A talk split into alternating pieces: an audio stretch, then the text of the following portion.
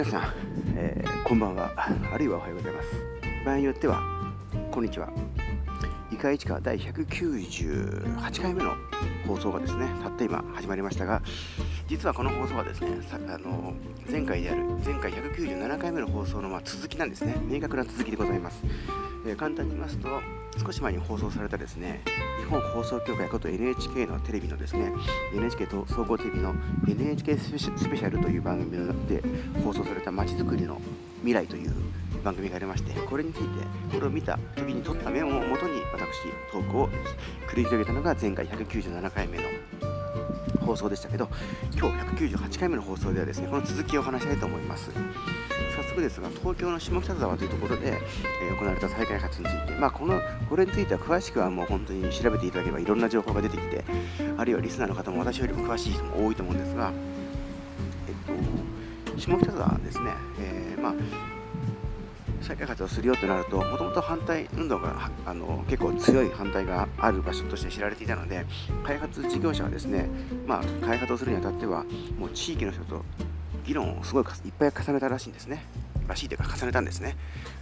でどれぐらいやったかというと番組ではですね正確な数ではなかったんですが200回以上議論を重ねて重ねたというふうに言っていてすごいなというふうに思いました。そしてですね今あの新しく作られたこの街がボーナストラックボーナストラックという名前でですね確かあれは線路線路を、えっと、地中化して地下化地下に線路をあの移しましてですねその上を上をこの敷地をボーナストラックという名前で、えー、新しいその商店が連なるような連なるような、えー、新しい場所を作ったと町を作ったんですがもともとその下北沢の町っていうのはなんか大規模な商業施設がドーンとあるとかそういう感じではなくてですね小さなお店が軒を連ねていて個性を個性ある店とかライブハウスとか劇場とかがあるっていう街なんですけど町の人の声地域の要望としてですね個人がこうお店をやったりするそのチャレンジできるような、まあ、土壌というか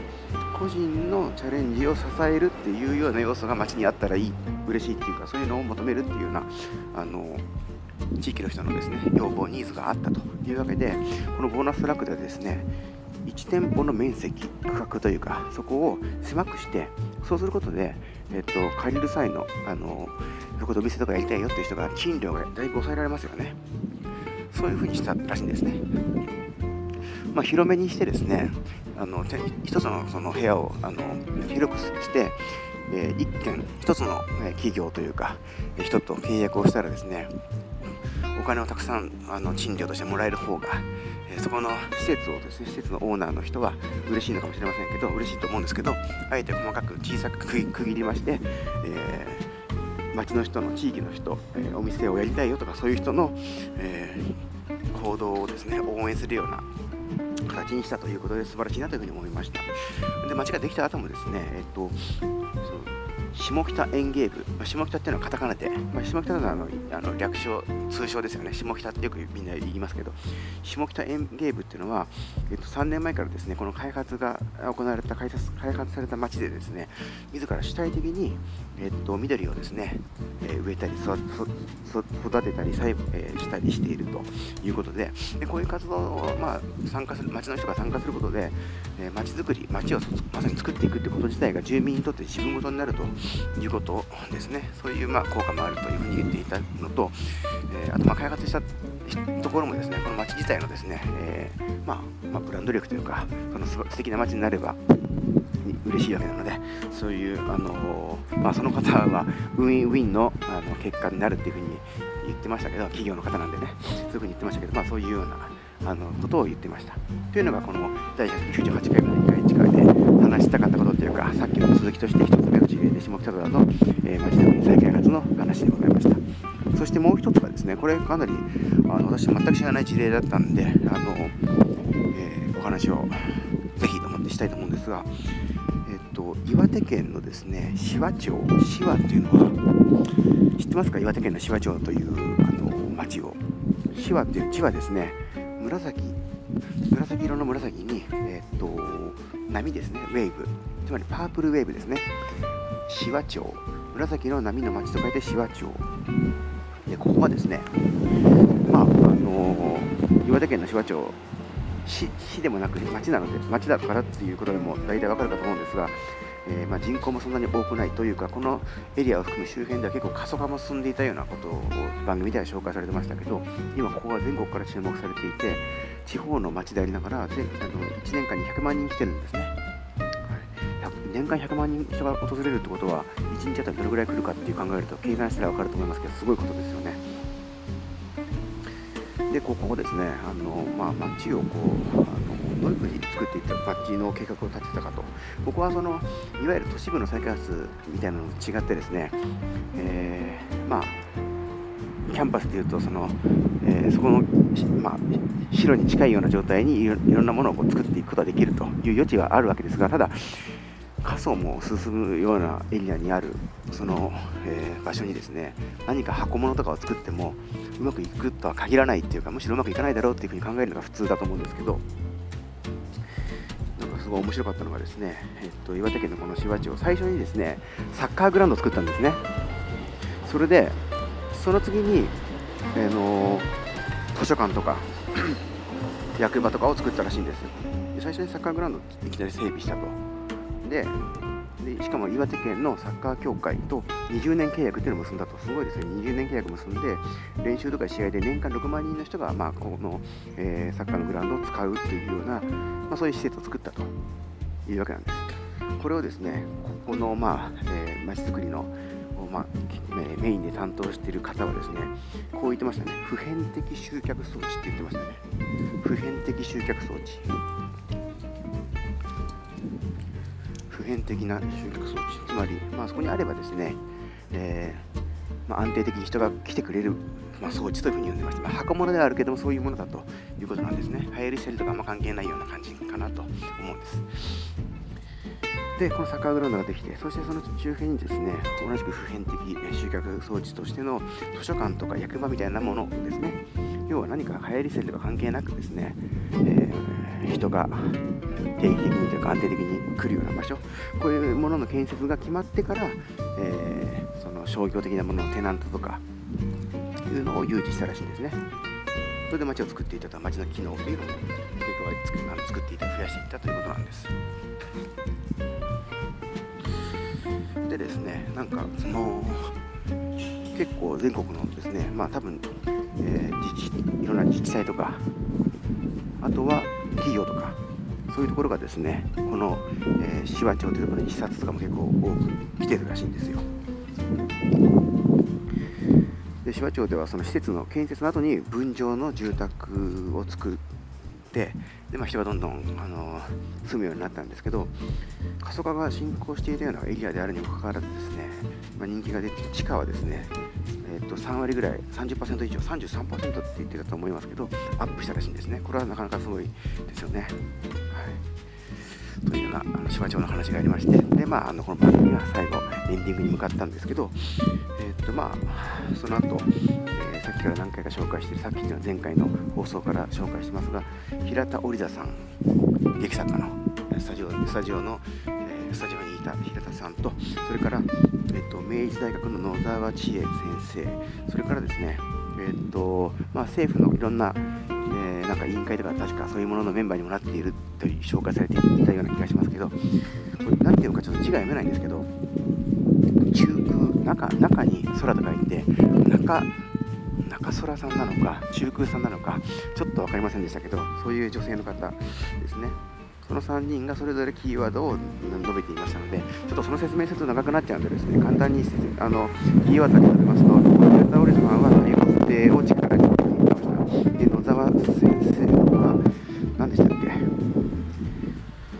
えー、っと、野沢先生は、そう、都市も地方も心豊かにっていうふうに言ってましたね。そして、この中空さん、中空さんは、えー時間軸にフォーカスってました、まあ、この時間軸っていうのは短期的な何かを追い求めるだけじゃなくてそれも大事なんだけどやっぱ長期的なですね長い時間で捉えてあの物事を考えていく必要もあるよというようなことを言ってましたね。多様性については結構あの面白くていろんな多様性で一言で言ってもいろいろあるんですけど例えばある地域の中にも多様な人が住んでるわけですよね。そうするとでもちろん全員が満足するような街づくりにはならないにしてもいろんな考えの人がいるとですね多様であればあるほど一つの意見に集約されなかったりするし、えぶつかり合うこともあるんですけどだからこそこうじっくりじっくりと検討して物事を決める必要があるということを、えー、なんか言ってた気がします。これ言ってたのは、えー、誰でしたっけ？ちょっと忘れちゃいました。まあこれも平田さんかな？が言ってましたけど、で下北沢の時みたいに、みたいに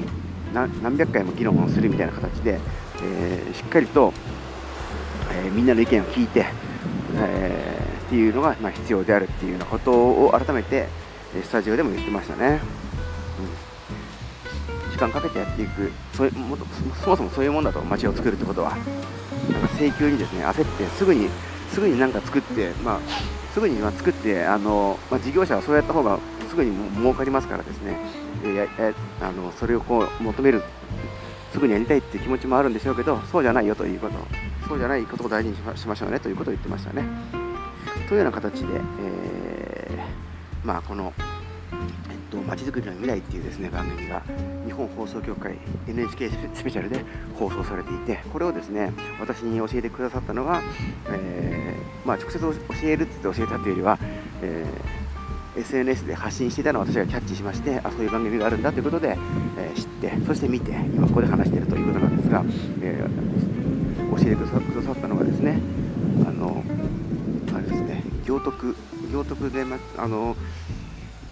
行徳の古い街並みを、えー、まあ、とにかくあのグラフィカルに表現して YouTube 等でですね主に YouTube ですね、まあ、あの Twitter ことを X でも発信してますけどグラフィカルに、えー、行徳の古き街並みを表現して発信されている、渡辺さんという方は行ログというサイト YouTube をやってますけど渡辺さんがですね、え、SNS でですねこの番組があるって教えてくださったということでこの番組を見るに至ったわけでございます。そして前回197回目そして今回198回目の放送、え、をですね収録する、えー、というふうになったというわけなんでですけどもこの、えーと、渡辺さんがですね実は2024年1月の27日土曜日のですね1会議第28回1会議という、えー、イベント私とかですねこの異界地下のもう1名のパーソナリティである稲村ジェーンさんこの2名ともこの日は1会議に参加スタッフとして参加しますけどこの1会議にこの行ログを運営するですね管理人である渡辺さんが登壇されて、えー、行徳のまちづくりについて景観まちづくり景観ランドスケープですね。ランドスケープに、え重点を置いたまちづくりについてですね、えー、渡辺さんに大いに語っていただこうと思ってます。というわけで、まあ、今日の今日とか前回の話をあるいはその前の放送では1会議の話をしてますけれどもそういうものに関心があるという方はですねぜひですねあのフリースタイル1回のウェブサイトから申し込みできますので1会議にあの参加したいということで申し込みいただければあまあその渡辺さんと実際お話する機会も持てるんでしょうし、えっと、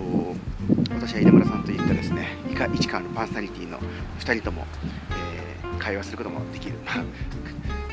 できるというかお会いできるかなと思いますしえそれでまあこの市川市のまちづくりとかについて話をお互いにするとか意見交換するみたいなこともできますしね。というわけで、え、っとぜひまちづくりに関心がある人たちとよくあれありますよね。写真家の人が写真家というか写真撮ってる方が SNS に投稿して写真好きとつながりたいとかそういうハッシュタグつけてますけど、まあ、私が強いて言うならまちづくりについて語り合いたいみたいなまちづくりに関心がある人とつながりたいみたいな感じですかね。強いて言うならばですけどね。はい、というわけで、え、1回1から第198回目の放送ずっとこう私ですねさっきから、えっと、京成電鉄の線路脇とかですね、えー、葛飾八幡宮の境内とかを歩きながら収録してましたけど今私がいるのはですね、えっと、その市川市役所とというよりも藪知らずの近くにある歩道橋の上にいます。ちょうど今国道14号線の上空にいますね。はい。そして、まあ、ですからあれですねあの実はこの本岩田北口のですね再開発いうと現状そのパティオという商業ビルが建っているところを含めてですね、えま、八幡一番街商店街を越えて国道14号線に至る辺りぐらいまでですねこの辺りまでの一帯をですねつまりこの歩道橋が歩道橋は含まないんですけど歩道橋の近くぐらいまで近くぐらいって言い方あれですけど藪知らずまでは至らないんですけどこのぐらいまでですね近くまでかなり広い範囲を再開発をすると。広い範囲で再開発をするという動きが今ありましてしかもですねあの前回のイカ市川での冒頭で話しましたけど今秋葉原の秋葉原で東京都の秋葉原でですね再開発ビル170メートルクラスのが建てられるっていう計画があるんですけどこの今パティオっていう商業ビルがあるあたりにですねえっと140か150メートルぐらいの高層ビルが建てられるっていう計画がありましてそれについていろいろとですね、まあ、市民もいろんな形で意見を述べたりしていて、えー、市川市はそれに応答してそのあの対話の結果をですね、えー、市川市のウェブサイトとかであの公開したりしてるんですけどもこんな話もまたあのフリースタイル市川のウェブサイトとかですね、えーまあ、このイカ市川とかそういったところで私なりの意見を拙い意見を拙いというかもう意見とも言えないようなものをですね、えー、つらつらと語ったり綴ったりしてみたいなと思ってます。では、えー、1月の本日収録した本日は1月の21日ですけれども6日後1月の27日にですね行われる市会議という、えー、イベント14時から、えーと、16時まで市川市の元八幡の駅を出て南側にちょっと歩いたところにあるテラスという京葉ガスコミュニティテラス略してひらがなでテラスという愛称がついているその施設で行われるイベントでですねお会いできる方はぜひお会いしてあいつも1回1回聞いてますよというふうなですねエールを送っていただければとても嬉しく思います。それではまた皆さん、えー、今度の土曜日に1会議でまたは、えー、またこの1回1回の放送でお目にまたはお耳にお耳にかかりたいと思います、えー、だいぶ寒いこの1月のですね、え中旬下旬の、え歩道橋の上今時間何時ですかね？17時39分と私のキスマートフォンでは表示されてましたけど、えー、6時前ですけれども寒いくなってきました。かじかむ手でこの今レコーディングをしてるんですね。ストリートレコーディング用の機材がありましてそれを使ってあの特殊な手法を使ってレコーディングして後ほどいつもの BGM をそこに載せたものをイカイチカで公開すると。イカイチカでというか、まあ、公開するわけですけれども、ね、それでは皆さんまたお目にまたはお耳にかかりましょう。イカイチカ第198回目の放送というわけであと2回で200回になります。イカイチカでした。またお会いお耳にかかりましょう。